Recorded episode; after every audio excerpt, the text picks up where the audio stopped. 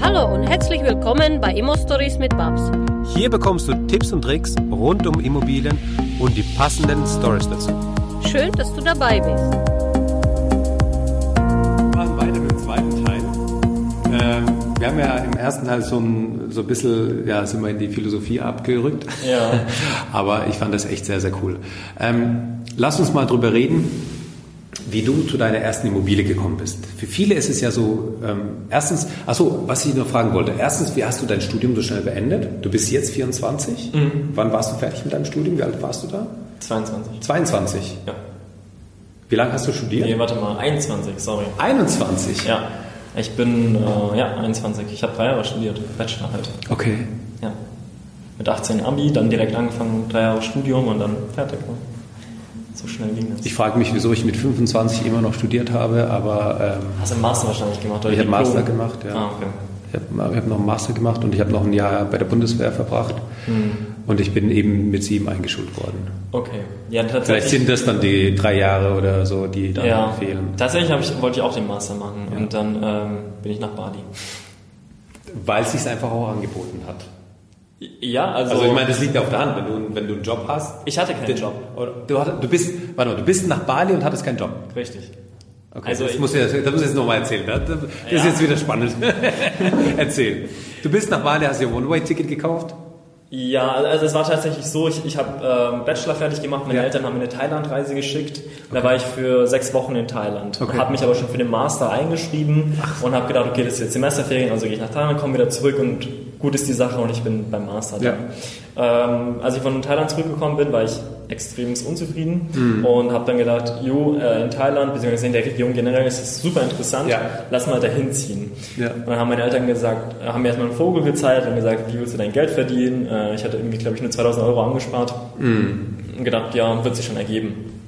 Und dann ein One-Way-Ticket eine Woche für eine Woche später gebucht und eine Woche später war ich dann äh, mit Umwegen, ich bin nach, nach Indien und, und nach, äh, wieder nach Thailand und so und dann war ich dann irgendwann auf Bali. Und äh, Müssen wir gleich nochmal privat drüber reden, erinnere mich nochmal dran. ja, gerne. Und ich habe tatsächlich dann die, die äh, Jobanzeige auf Facebook gesehen. Ach was, okay. Ja, und dann habe ich mich dort gemeldet und hatte und dann eine Probewoche, habe ich ein bisschen programmiert für die äh, Remote ähm, und dann hatte ich eine Vollzeitstelle unbefristet.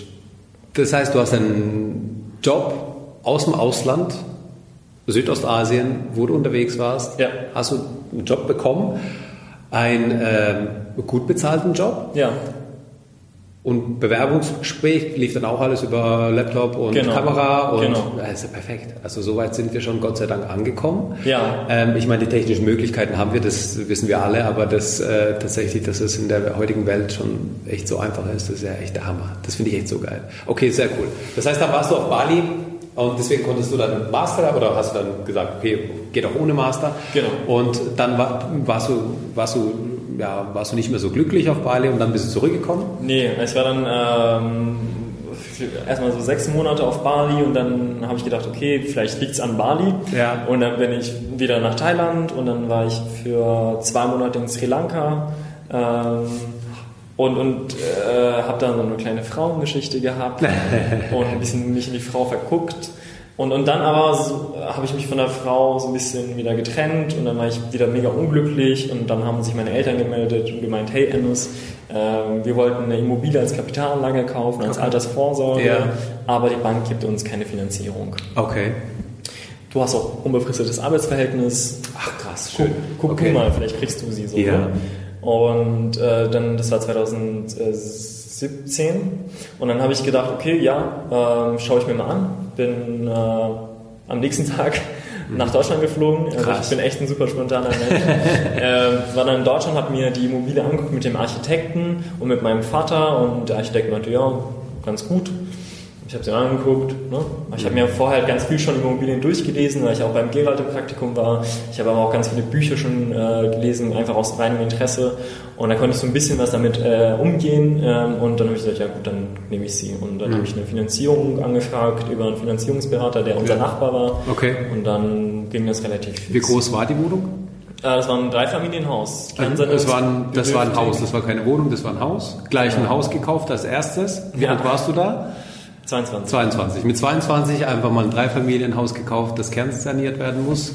Ja, sorry, ich war 23. da bin ich gerade 23 geworden, so, so. Auch nicht schlecht. Ähm, und genau, das war eine Erbengemeinschaft mit zwölf Leuten.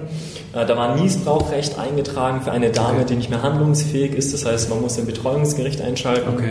Ähm, und äh, da waren überall so äh, Nachtspeicheröfen drin, Ja. die äh, ja, es war einfach total ne, Asbest überall Ja. und man kann's, also es ist ein ganz schlimmes Objekt. Und das Ja. habe ich dann 185 Quadratmeter für 185.000 Euro in Karlsruhe Weingarten gekauft.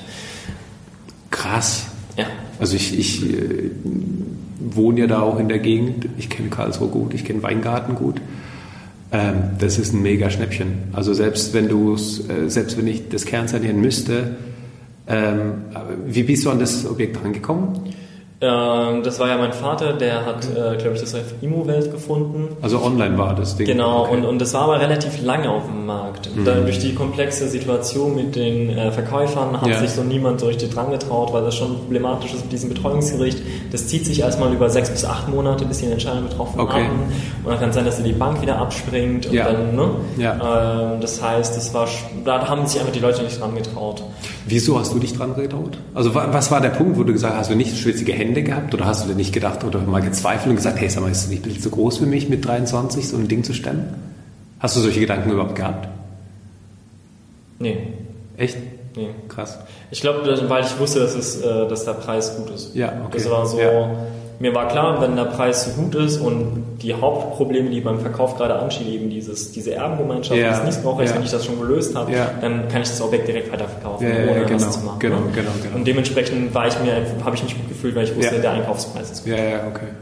Okay, sehr cool. Das heißt, du hast ja schon, du hast dann natürlich, ähm, also so, so Notfallrisiko, also Notfalllösung wäre dann schon mal da. Genau. Ne? Also deswegen kann man sich da ähm, einfach den langen Atem haben, um da diese, diese Instanzen zu durchzugehen. Und das, das Wichtigste an dieser, an dieser Stelle vielleicht, was man sagen muss, ne, wieder das Thema, löse die Probleme deiner Verkäufer. Definitiv. Und dann kriegst du einen guten Einkaufspreis, du kriegst einen gutes, äh, guten Wert der Immobilie, den du dann hast. Und ähm, wie seid ihr mit dem Objekt, das habt ihr dann kernsaniert? Okay, in Eigenregie? Genau. Dein Vater und du? Und noch ein Bekannter. Ja, okay. Und ähm, dann habt ihr das Ding vermietet Ja, und ist jetzt in eurem Bestand oder in deinem Bestand? in meinem Bestand. In deinem Bestand drin und genau. läuft gut. 1,8 im Monat kalt. Sehr gut. Also wir haben für die Sanierung knapp 40.000 ausgegeben. Ach, das ist ja nix. Ja, wir haben sogar eine Zentralheizung dafür eingebaut. Also das, Ja, das ist ja wieder das Thema mit der Eigenleistung. Ne? Genau, also, wenn- Eigenleistung Wenn du da die Eigenleistung mit reinnehmen kannst, Genau. also sonst wärst du bei einer Kernsanierung Ja, ähm, also. 1000, 1200 Euro pro Quadratmeter. ja. Ähm, wenn Aber- du das natürlich mit Eigenleistung machst. Klar, aber ich muss dazu sagen, wir haben es jetzt nicht auf neuen, also auf modernen Standards saniert, Ja. sondern so saniert, dass wir unsere Zielgruppe damit bedienen können. Und Ja. unsere Zielgruppe sind äh, Leute, die Sozialleistungen äh, beziehen. Okay. Also Araber speziell, Okay. weil wir sie halt einschätzen können. Sehr gut. Und äh, die bekommen halt vom Amt relativ gut Geld bezahlt Ja. dann für die Wohnung.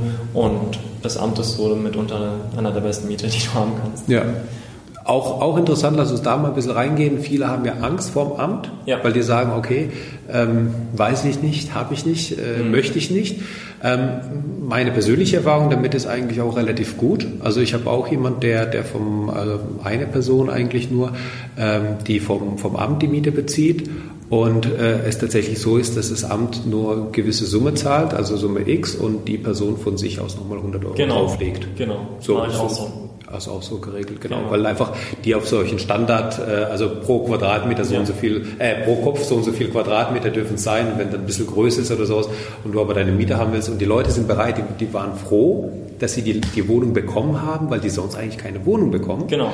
Und da hat sie gesagt, also ist eine Frau, ähm, die hat dann gesagt, ja, ich bin, ich bin da echt bereit. Und ich habe gesagt, ja, unter, unter 500 Euro möchte ich es aber nicht vermieten, weil das ist dann, das wäre dann für mich nicht, nicht, äh, nicht interessant. Und dann hat sie gesagt, das ist gar kein Problem, die 100 Euro habe ich, das ist nicht das Thema, das bin ich auch bereit, das zu zahlen. Ja. Ja. Das ist auch deine Erfahrung so. Ähm, hast du mal irgendwie Probleme damit gehabt, so im Allgemeinen? Also Amt, Miete vom Amt, Mieter, Klientel? Also die einzigen Probleme, die ich bisher hatte, waren dann nicht mit dieser Art von Mieterklientel, sondern tatsächlich mit äh, Studenten. Okay. Ja, wo, wobei ich das nicht gedacht habe. Ich hätte immer gedacht, äh, mit Studenten macht man eher gute Erfahrungen. Ja. Aber jetzt habe ich tatsächlich schon zwei Fälle gehabt, wo ich dann ähm, mit einer Kündigung drohen musste und so. Was ist da passiert? Ähm, einmal hat sich einer der Bewohner in einem sieben, also Haus mit sieben Studenten, Mhm. in einer der Mädels verliebt und macht da Randa- Randale. Äh, das musste ich dann äh, irgendwie lösen. Und das Mhm. Gut, wenn Emotionen im Spiel sind, dann. ja, und dann halt so, so ein Konflikt Ja, ja. zwischen Leuten, Ja, ja, genau. halt, da musst du dich als Vermieter einmischen, um halt die, ne? Äh, und das andere ist jetzt gerade eben gewesen, da hat ein Mädel für ein Zimmer zugesagt, für den 1.12. Okay. Äh, und gerade so gesagt, ja nee, ich nehme das Zimmer doch nicht und jetzt stehe ich halt mit dem leeren Zimmer. Blöd. Und das ist halt... Das Nächste also, Woche ist der erste Zwölfte. Genau. Ja. Und jetzt habe ich geschrieben, ja gut, aber im Vertrag steht, dass du dann für, äh, für die Zeit, die dann frei steht, weil du dann vom Vertrag irgendwie zurücktreten Ja. willst, musst du natürlich halt was bezahlen. Und ja, hin und her. Ne? Okay. Also aber jetzt so Ja gut, aber das ist, äh, also das ist jetzt, sag ich mal, die Die Probleme, die du da hattest, ja. das sind keine Probleme. Genau, nie. Also bisher hatte ich niemanden, der mir nicht mehr die Miete gezahlt hat. Oder Okay. so. Das ist einmal auch einer, ein Student, ja, dann haben zweimal angedroht, eine Kündigung und Mhm. dann hat er auch bezahlt, er seid er pünktlich. Das heißt, das, dein erstes Haus, drei äh, Familienhaus, Ja. wie ging es weiter? Dann ein Familienhaus direkt ein paar Monate später hier in Heidelberg, eben Okay. das mit den Studenten. Okay. Äh, sind eben, äh, es war so ein, so ein Einfamilienhaus, was aber sich nicht eignet für eine Familie, weil es irgendwie zwei äh, Zimmer gab und dann ein sehr großes Durchgangszimmer. Und dann haben sich halt die Familien das Haus angeguckt und gedacht, nee, eigentlich nichts für uns. Das heißt, die haben keine, das Haus hat einfach keine Zielgruppe. Ja. Dann habe ich das Haus für 315.000 gekauft In Heidelberg? in Heidelberg mit 120 Quadratmeter. Boah. Es war, also ich, meiner Meinung nach war das kein krasses Schnäppchen, das ist okay, das Grundstück ist relativ klein, aber ich wusste halt, was damit anzufangen. Und dann habe ich gesagt, hey, ich trenne die Zimmer auf, mache 10 Quadratmeter Schlafzimmer Ja. und packe halt gleich sieben Schlafzimmer mit rein. Okay. Und jeder, der sich die Idee angehört hat und ich ihm erklärt habe, wie ich das vorhabe, meinte so, ey, das klappt nicht. Okay, 10 Quadratmeter und die Studenten, ey, Mhm. Ja. auf gar keinen Fall. Ja. Äh, und dann habe ich tatsächlich auch wieder mal äh, starke Selbstzweifel gehabt und ich habe ähm, ich hab in dem Haus selber gewohnt, als ich das dann mitsaniert habe und immer gedacht, oh scheiße, Alter, wenn es nicht klappt und dann muss ich hier 1000 Euro Rate bezahlen Ja. und dann Sanierung 20.000 in den Sand gesetzt. Da hatte ich schon auf jeden Fall Bauchschmerzen. Und dann habe ich das, äh, habe ich die Zimmer reingestellt, innerhalb von drei Tagen waren alle Zimmer vermietet für einen guten Preis. Dann habe ich gedacht, okay, also die Leute haben nicht immer recht. Wenn, äh, wenn man die Situation der Heidelberger Studenten ein bisschen kennt, Ja. dann äh, weiß man, dass einfach die Zimmer, äh, die, die gehen weg. Da kannst du mit einem Auge knipsen und dann sind die Zimmer schon alle weg. Also Ja. das, ist, das ist tatsächlich so. Ähm, wie finanzierst du deine Objekte? Finanzierst du die immer gleich? Hast du da eine gewisse Strategie oder wie gehst du da immer hervor? Also ich muss sagen, ich habe große Fehler gemacht bei der Finanzierung. Bei den, also jetzt diesen zwei Objekten, von denen ich jetzt gerade gesprochen habe, Ja. da habe ich ähm, zehn Jahre Zinsbindung genommen. Das eine bei der Sparkasse mit 100% Finanzierung und dann aber immer Modernisierungsmaßnahmen und Nebenkosten aus Eigenmitteln. Okay. Ähm, genauso bei dem Einfamilienhaus in Heidelberg, da ist es mit Heidelberger Volksbank mit äh, zwei Krediten aufgeteilt, einmal in 10 und einmal 15 Jahre. Ja, das ist ja da mit der DZ Hüb, wenn die dann 60 Prozent machen und dann, ne? Ähm, und dann habe ich aber bin ich jetzt viel mehr auf den Z- Zweig gekommen, dass man kurze Finanzierungsformen nehmen sollte, äh, also kurze Zinsbindung oder Ja. wenn geht, dann variabel und Ja. äh, so arbeite ich jetzt auch äh, Okay. lieber. Und meistens aber 100% Finanzierung und dann halt immer Aber die Nebenkosten trägst du und die Nebenkosten. Sanierungskosten, die und ich trägst mach, du. also ich kaufe nur sanierungsbedürftige Objekte. Also da Ja. stehen immer Sanierungsmaßnahmen und Aufwertungspotenzial ist immer da.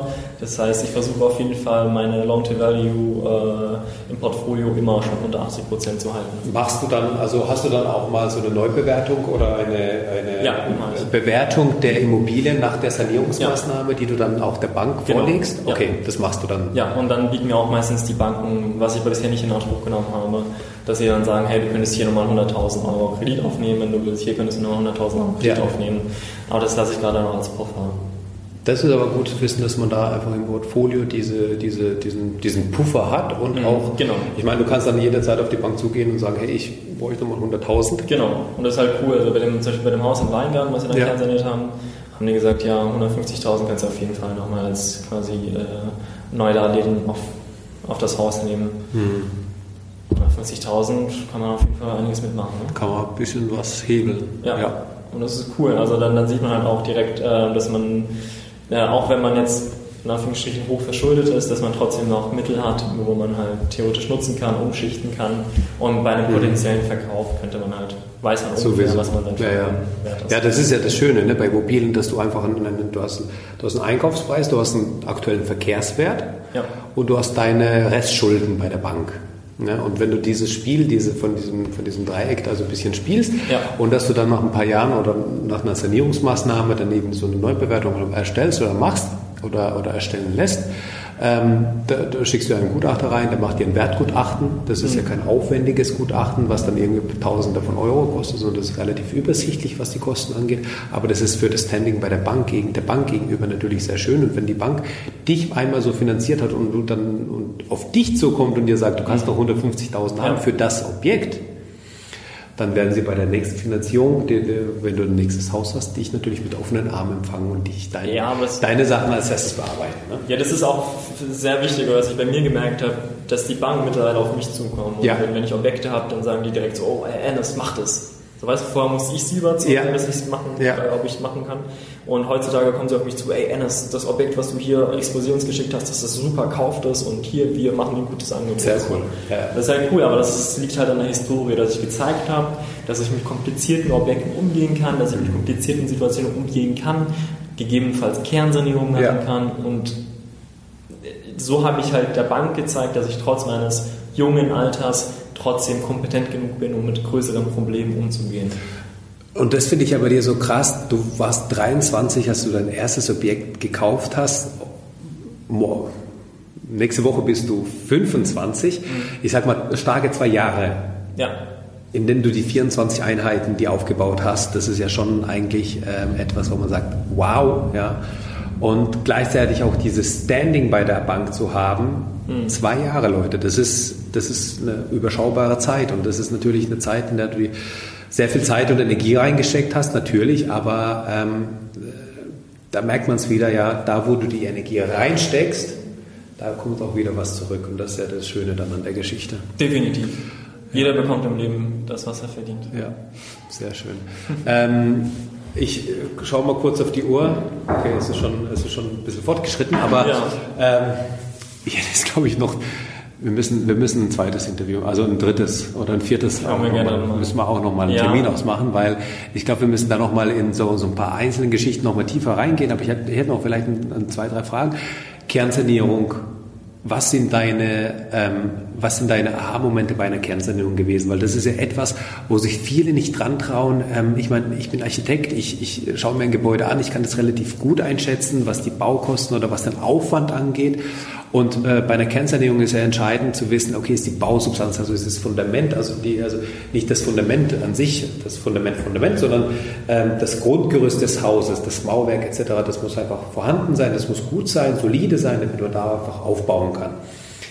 Was waren deine, also aber viele tun sich damit einfach schwer, dieses Einschätzen, ja? Was waren deine, also was ist, was ist deine Erfahrung damit? Und die zweite Frage auch nochmal, ähm, welche Aha-Momente hattest du bei einer Kernsanierung, wo du gedacht hast, hey Scheiße, das hätte ich mir ganz anders vorgestellt? Hm. Ähm, bezüglich so Bausubstanzen, da traue ich mich selber noch nicht ganz so ran und da, gibt- deswegen gehe ich auch immer mit äh, Architekten Ja. durch, durch ein Haus Ja. und die gucken dann auf die Bausubstanz und weisen mich dann auf Stellen hin, wo potenziell kritisch sind. Sehr gut, danke. Äh, das heißt, also ich, Ja. äh, klar, äh, wenn, wenn man anfängt, irgendwie eine Heizung zu verbauen und so, das, das kann man dann auch irgendwie selber lernen, aber jetzt ein komplettes Architekturstudium kann ich mir natürlich nicht anbringen und dementsprechend ist es schon wichtig für mich dann trotzdem bei der Begehung noch mit dem Architekten durchzugehen. Also zum Beispiel der Max ist ja ein super Architekt.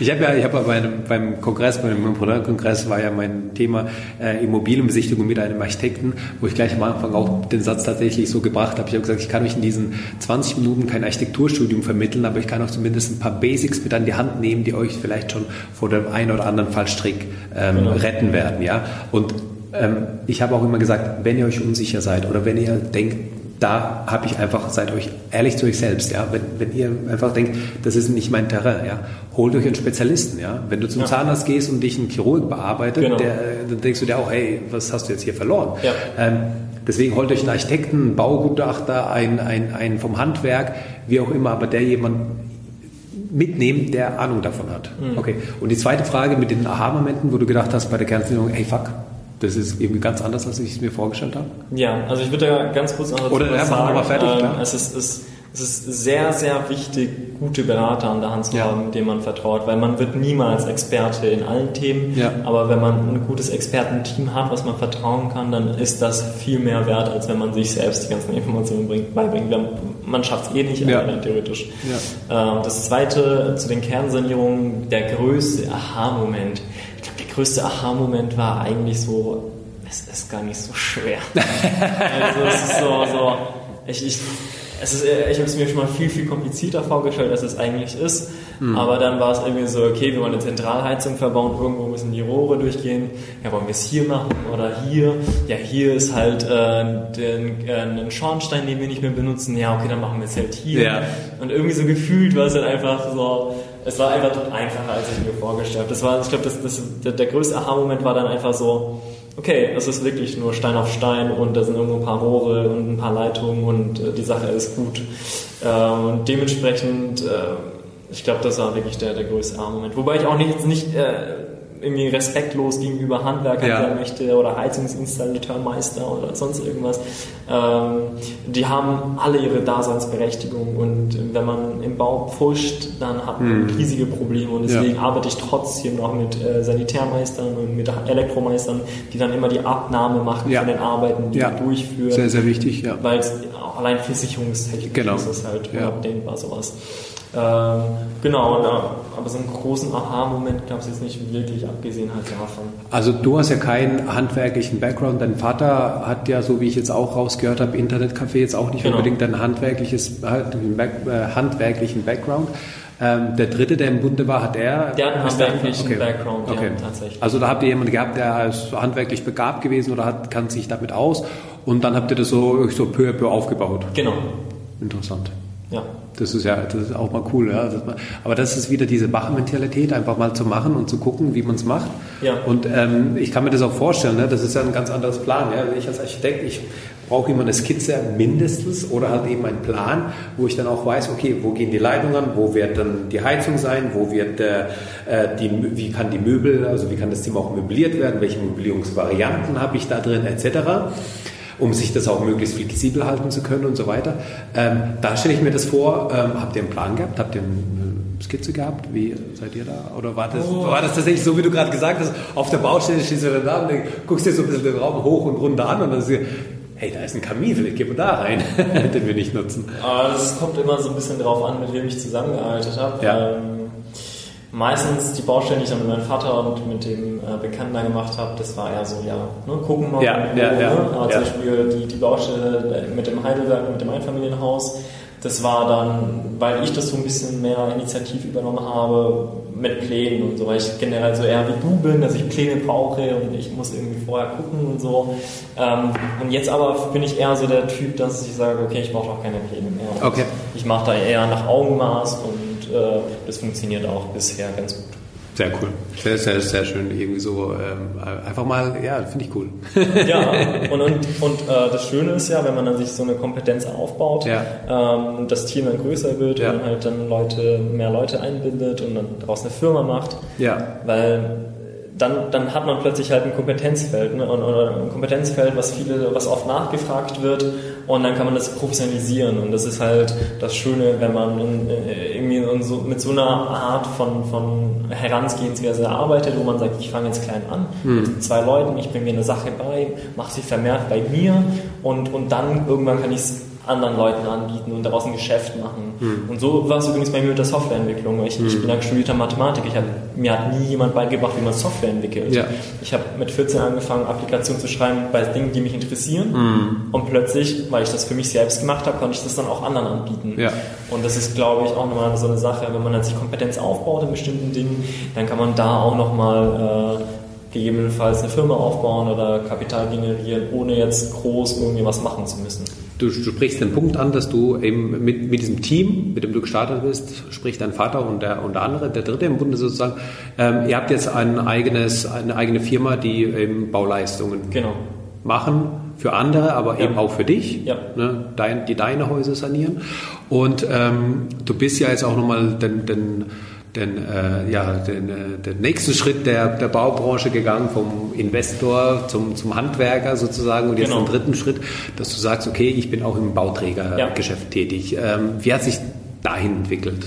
Das hat sich dadurch wirklich äh, ergeben, durch, durch, die, durch das Netzwerk, was wir dann irgendwann aufgebaut haben, dass irgendwann Leute auf mich zugekommen sind und gesagt haben, hey, wir vertreten eine Investorengruppe und du scheinst dich gut mit Immobilien auszukennen. Äh, Woher, woher kamen die Leute? Wie, wie sind die auf dich aufmerksam geworden? Wie haben die überhaupt gewusst, dass du das machst? Hast du das allen gesagt? Hast du, das, hast du da schon deinen YouTube-Kanal gehabt, Instagram? Oder wie, weißt du, wie kommt der Berührungspunkt, dass die Leute auf dich zukommen und sagen, hey, wir sind eine Investorengruppe, ähm, hättest du nicht Lust?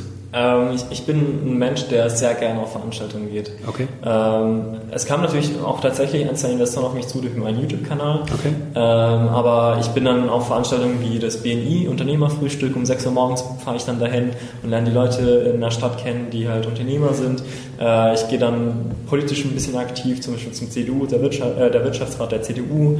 Äh, gehe dann zum Stadtausschuss. Ich gehe dann, äh, immer wenn ich gucke, irgendein Unternehmer-Event, gehe ich da immer hin und versuche immer äh, Netzwerken. Netzwerken. Und es gibt ja einen Spruch, the more hands you shake, the more money you make. Und ähm, wenn dann die Leute merken, du hast eine bestimmte Kompetenz und hast schon eine Historie und kannst dann sagen, hey, ich habe das Haus gemacht, 12% Rendite, ich habe das Haus gemacht, 8% Rendite, dann sagen die, hey, wir wollen das auch. Und dadurch, dass ich halt die, dann das viel genetzwerkt habe, aber auch gleichzeitig dieses Kompetenz, diese Kompetenz hatte, ähm, sind halt die Leute auf mich aufmerksam geworden, die halt genau diese Kompetenz gesucht haben. Und ähm, dann bin ich so ein bisschen mehr oder weniger reingerutscht. Ähm, und so bin ich quasi gerade auch an meinem ersten äh, größeren Bauträger-Deal dran, äh, wo ich quasi ein Studentenwohnheim baue für eine Investorengruppe. Und da rutscht man halt irgendwie dann doch eher so rein, weil dann eher so, ich, ich, ich lasse mich dann immer leiden, je nachdem, Ja.